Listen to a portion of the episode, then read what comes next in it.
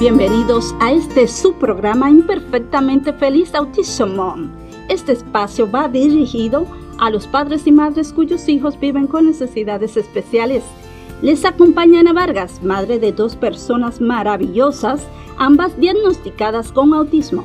En el aire, la profesional de la salud mental con especialidad en programación neurolingüística y coach para padres de hijos con necesidades especiales. Hola, hola mi gente bella y aquellas todas personas que tienen un corazón grande y que desean apoyar a nuestros ángeles en la tierra. Hola, hola mi gente bella y bienvenidos una vez más a su programa Imperfectamente Feliz, Autism Mom. Son mi gente linda, como ustedes saben, como cada semana les traemos temas de interés para ampliar sus conocimientos y también para nosotros seguir aprendiendo, porque aquí aprendemos todos y el día de hoy tengo, como ustedes saben, ¿verdad? Que ahora en esta estamos en una nueva temporada. Tengo como invitada a la doctora Yolena Campillo, médico pediatra, que, nos, eh, que está conectada con nosotros desde la República Dominicana. ¿Cómo está, Yolena? Gracias, muy buenas tardes. Muy bien, gracias a Dios. Felicísima de, de como siempre estar aquí cada semana y y esperando aportar nuestro granito de arena en, en el tema que nos compete en el día de hoy. Gracias, gracias. Y también tenemos con nosotros a nuestra querida neuropsicóloga Natalia Moreno desde Colombia y aprovechamos para saludar a la gente de la República Dominicana y de Colombia también. ¿Cómo estás, Natalia? Hola, buena tarde para todos. Muy bien, muchísimas gracias. Súper, súper, chicas. Y hoy vamos a estar en nuestro tema del día de hoy, ¿verdad? Eh, vamos a estar conversando sobre el uso de los medicamentos en niños con trastornos de neurodesarrollo. Y, y es un tema que de verdad que cuando la doctora Campillo eh, no, no dijo, quiero hablar de este tema, está perfecto, porque en realidad es algo que necesitamos mucho, quitar ese pensamiento de nuestra mente de que los medicamentos no, no nos ayudan. Y para eso, este, pues le voy a, le voy a, dar la palabra a la doctora Yolena Campillo para que vaya pues ampliando el tema y pues nosotros ir eh, eh, compartiendo también. Bueno, muchísimas gracias. Eh, quiero comenzar por la aclaración de que en muchísimos casos sí es necesario el uso de, medicación. Eh, a esos padres que les causa a veces dudas, eh, recelos, eh, muchas cuestionantes sobre el uso de medicación, ¿no? Y, y los efectos secundarios que ésta pueda tener. Pues comentarles que ningún médico, ningún pediatra, ningún neuropediatra va a iniciar medicación de no considerarlo necesario. Entonces, quiero comenzar por, por esta parte de que en muchos casos sí es necesario. Entonces, vamos a tratar de, de confiar, vamos a tratar de no negarnos las condiciones de estos pacientes, de estos niños, ni negarles la ayuda que la medicación les puede proveer, ya que siempre todo médico va a considerar lo que es la relación riesgo-beneficio. O sea, siempre vamos a considerar que el beneficio de cualquier cosa que hagamos para un paciente va a ser mucho mayor que los riesgos que ese paciente va a estar corriendo con eso que vamos a hacer. Entonces, ningún médico va a considerar que es más riesgoso el uso de medicación que el beneficio. Eh, lo segundo que, que quería aclarar para mayor tranquilidad de los padres es que, bueno, aunque siempre, o sea, ningún médico va a poder eh, dar tratamiento, ¿no? Sin, sin el consentimiento de los padres, pues los de verdad instarlos a que si les dieron esa opción, pues tómenla. Y que ningún medicamento se va a iniciar de golpe.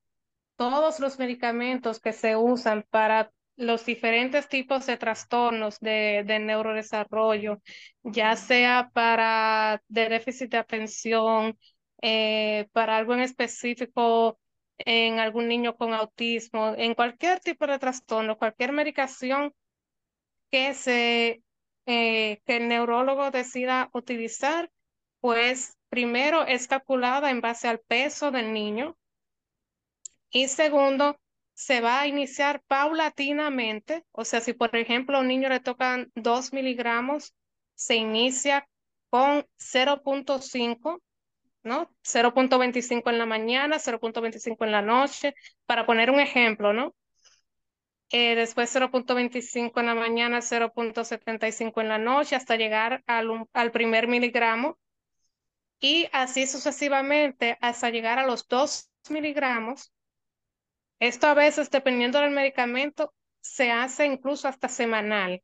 O sea, cada aumento, el niño dura hasta una semana con esa graduación para precisamente poder determinar, eh, de acuerdo a las observaciones que haga la madre, si el niño precisamente está teniendo eh, algún, eh, algún problema con un efecto secundario, cualquier cosa que la madre note, pues lo pueda comunicar al neurólogo y hagan un reajuste, ya que sabemos que ningún organismo es igual y no todo niño va a reaccionar igual, incluso cuando la dosis sea eh, adecuada.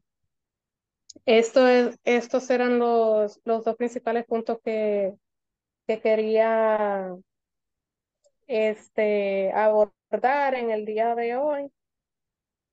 Y pienso que realmente incluso para eh, las demás terapias que en muchos de estos casos estos niños eh, acuden, pues también cuando son acompañadas del uso de medicación, eh, realmente se ve una, un mayor progreso incluso. ¿Qué, qué tú opinas de, de todo esto, Nati, como neuropsicóloga? Bueno, yo considero que la decisión de medicar o no a un niño debe ser tomada con los padres y consensuada con los especialistas que están tratando al niño.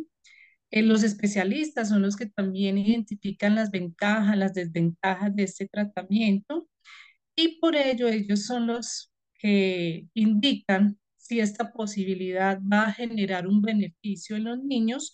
También pueden informar acerca de algunos efectos secundarios si se podrían dar hay veces se generan muchos prejuicios sobre la parte de medicación, pero también hay que tener en cuenta que si el niño está en desarrollo, va a requerir una ayuda extra. Esta ayuda extra va a permitir que haya un mejor funcionamiento en el área social, familiar y escolar. Además, también cuando se inicia una terapia, siempre van a estar eh, vigilados o haciendo una regulación por este especialista. Y si hay alguna situación anómala, una situación que implica, digamos, algunos cambios inesperados, los papás requieren ir a consulta inmediatamente para que sea el médico tratante el que pueda regular, aconsejar o dar los cambios necesarios. Entonces, algunos trastornos tienen unas conductas muy complicadas y es por ello que se va a necesitar de otras alternativas, aparte de una intervención en terapia ocupacional, una intervención en psicología, en fonoaudiología. Eh, bueno, entonces así se hace un tratamiento integral en aras de que el niño pueda mejorar y en caso de que ello no sea así, Nuevamente, son los especialistas los encargados de aconsejar nuevos tratamientos. No sé aquí, eh, Ana, ¿qué nos puede aportar? Excelente, excelente, chica, de verdad. Excelente sus, sus, presentaciones, súper, súper interesantes. Y, y no está también de más mencionar que los padres tenemos de seguir nuestra intuición totalmente. Si usted siente que, que no, que no, no se siente cómoda con ese doctor, con ese especialista, que no, no le está haciendo sentido, ¿verdad? Por así decir, lo que le está diciendo, busque una segunda opinión. Le dice, no, pero es que yo no creo que tiene esto, pero... mm". O para tener tranquilidad, busque una segunda opinión. Nunca está de más buscar una segunda opinión. Este, también este, quiero, quiero también decirle que hay personas que se me acercan y me dicen, Ana, eh, el, eh, la PNL se le puede hacer a niños. Cuando me certifiqué en programación neurolingüística, eh, lo primero que nos dijeron fue que la certificación, la, perdón, que la programación neurolingüística, la PNL, no se trabaja en niños y con personas también que tienen condiciones neurológicas. Entonces, es algo que debe de tener muy pendiente, pero sí en Family Resource and Consultation Services sí estamos para apoyar a los padres a través del coaching, a través de la programación neurolingüística para los padres, ¿verdad? Para que eh, es bueno entender o que entiendan o que entendamos, ¿verdad? Porque a veces a veces uno está en esa posición y digo a veces yo porque yo misma me rehusé por mucho tiempo a no darle medicamento a mis hijos y primero empezaba por lo natural y está bien, pero ya cuando, cuando tú dices, ¿sabes qué? Se necesita, atiéndelo porque es necesario.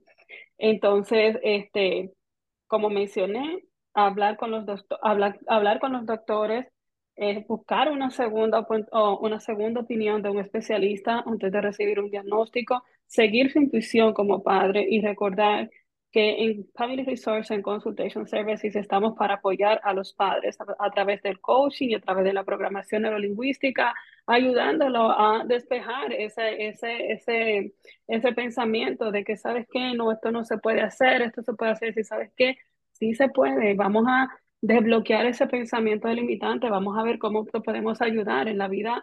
Hay opciones, no solamente hay una. Y que si te recibes el diagnóstico de un niño, tranquilo, tranquilo, tu hijo es más que un diagnóstico. Se puede eh, a, a brindar una mejor calidad de vida. Y este proceso de recibir un diagnóstico, no lo camines solo, no lo camines solo, estamos aquí para apoyarte. Pronto vamos a estar teniendo eh, nuestro, nuestro primer taller virtual, nosotras cuatro juntas, que Solange no está hoy con nosotros, pero le mandamos un saludo, que la queremos muchísimo y que disfrute sus vacaciones. Este, así que vamos a estar por primera vez las cuatro juntas y deben de estar ahí atenti, atentos para, para que se puedan registrar a tiempo. Pronto vamos a estar enviando las fechas, promocionando las fechas. Eh, por el momento nos pueden seguir en nuestras redes sociales como Family Resource and Consultation Services en Facebook y en Instagram.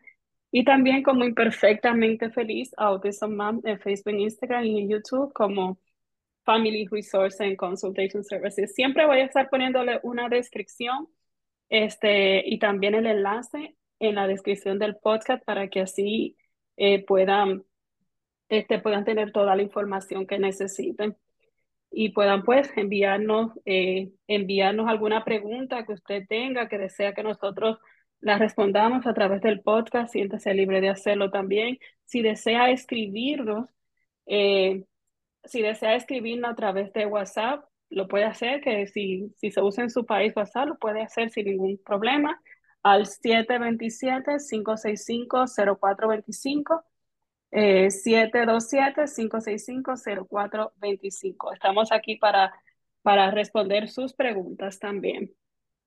Chicas, eh, ¿algo que quieran decir antes de nosotras terminar y retirarnos?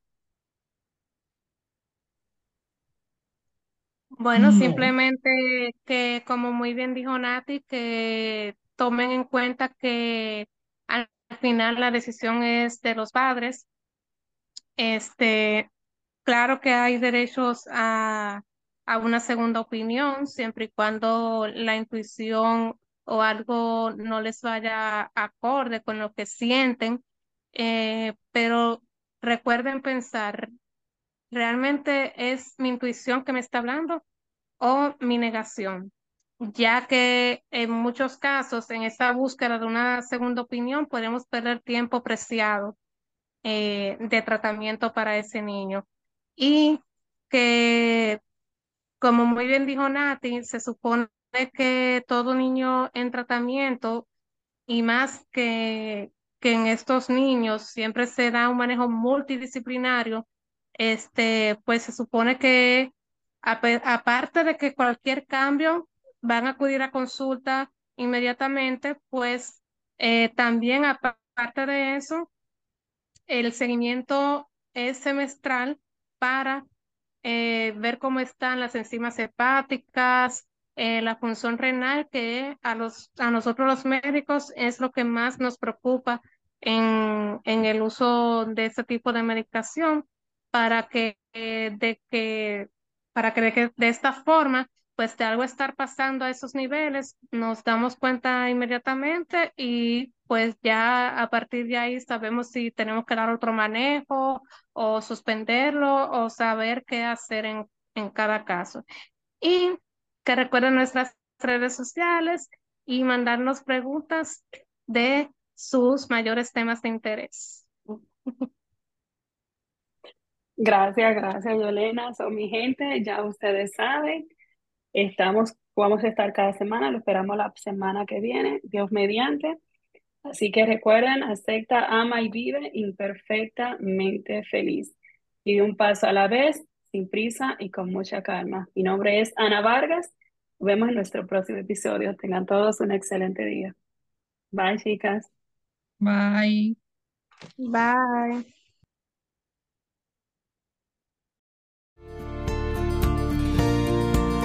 Con inmenso cariño y satisfacción del deber cumplido, les invitamos a conectar en una próxima entrega de Imperfectamente Feliz Autism